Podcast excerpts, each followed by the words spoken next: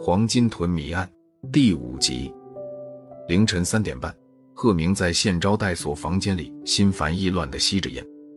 他接到通知，已在县里开会两天了。突然门开了，让他意想不到的是，叶氏领着公安干警闯了进来。贺明，知道我们今天为什么到这儿来请你吗？叶氏问。我我不知道。叶队，您这是什么意思？贺明抬起头来，尽可能使自己保持镇静。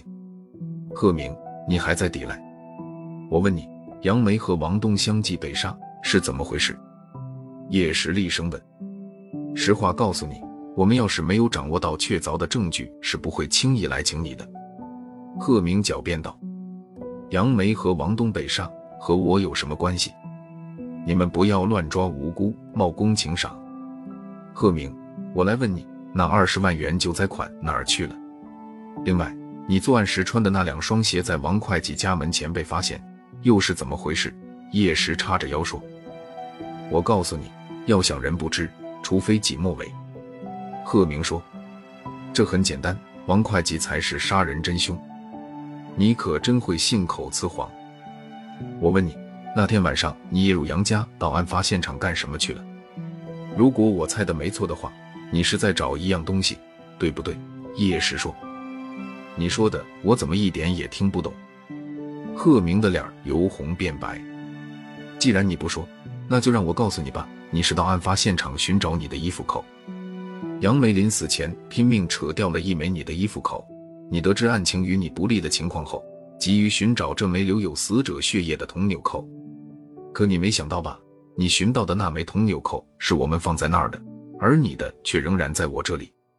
不过你很狡猾，迟迟没有去寻这枚纽扣，直到案情越来越对你不利，你才在那天晚上铤而走险。叶石笑着让李冰放映那部红外线微型摄像机拍下的贺明在房间里寻找纽扣的录像。原来李冰从服装批发市场买回了和案发现场找到的一模一样的铜纽扣衬衫后。叶石就从上面拽下来一颗纽扣，涂了一点血，放回案发现场，又将微型摄像机放在一个秘密的角落，张网以待。贺明果然心虚，前去寻找纽扣，结果被微型摄像机录了个清清楚楚。贺明像泄了气的皮球。事到如今，我也不想再隐瞒下去了。不错，这两个人都是我杀的。杨梅回乡后。我就被这个女孩的漂亮和不凡的气质深深打动了。有一次，她来找我，想求我到银行给她贷笔款。她想开诊所，当时国家紧缩银根，款子实在不好贷，我就自己借了她两万元钱。我跟她说，这事跟谁都不要提。她答应了。这样，她对我也有了好感。有一回，她到我家，正好我老婆不在，我就向她袒露了我对她的感情，并告诉她我有二十万的存款。他问我这些钱的来历，我一时兴起就告诉了他。大概是碍于我借给他两万块钱的情面，他顺从了我。可我知道他爱的人不是我，而是王东，我心里就有些不是滋味。但是我万万没有想到，有一天他突然找我，冲我要十万块钱作为他的精神损失费，如果不给的话，他就到检察机关举报我。我当时答应了他，并告诉他这笔钱在银行。过几天才能取出来。我没想到他恩将仇报，就起了杀心。我先在一天夜里偷走王东亮在外面平时常穿的一身衣服，准备伺机下手。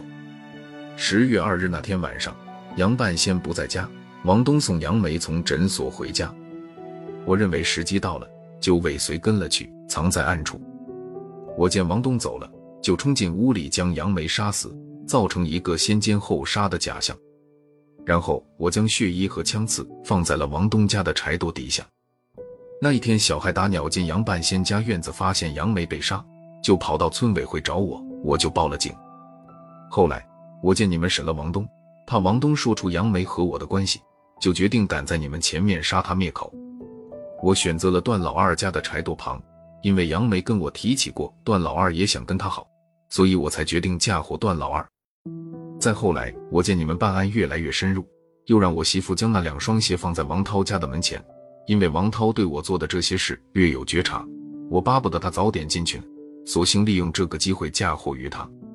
不过，我最担心的是我那天晚上被杨梅撕扯下的那枚铜纽扣，于是我就铤而走险去找那枚纽扣，没想到还是落入了你们设下的套里。可你想知道为我们提供这些重要证据的人是谁吗？叶氏说：“谁？”贺明抬头问：“你妻子王桂香？没想到吧？你不是说他是个疯子吗？”叶氏长出了一口气：“真没有想到，你为了满足你的私欲，竟然对他拳打脚踢，并且对外说他是个疯子。贺明，你也太没有人性了！来人，把他带走。”原来，那个穿着白衣、披头散发的女鬼是贺明的妻子王桂香。在村委会的会议室里，王桂香一反往日的风态，说出了她和贺明之间的恩恩怨怨。公安同志，我早就想揭发他了，可别人认为我是个疯子，又有谁会相信我说的话呢？我之所以这样做，也是出于无奈。我和贺明是自由恋爱结的婚，婚后感情很好。可自从他当了村支书以后，不知怎地就对我横挑鼻子竖挑眼的。后来我才知道他是嫌我老了，直觉告诉我他在外面又有了别的女人。有一天我从娘家回来，一进门便发现杨梅披头散发哭泣着从楼上下来。从贺明得意洋洋的神态上看，他显然是背着我将一个涉世不深的姑娘玩弄了。从这以后，他时不时的就对我拳打脚踢。我身上常常是青一块紫一块的。后来他干脆对外散布我疯了，说我得了精神病。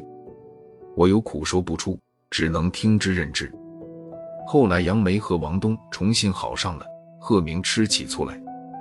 有一次他们吵闹起来，争吵的内容我听得一清二楚。贺明几年前将上面拨下来的二十万元救灾款占为己有，这件事被杨梅知道了，杨梅要他拿一半作为他的青春损失费。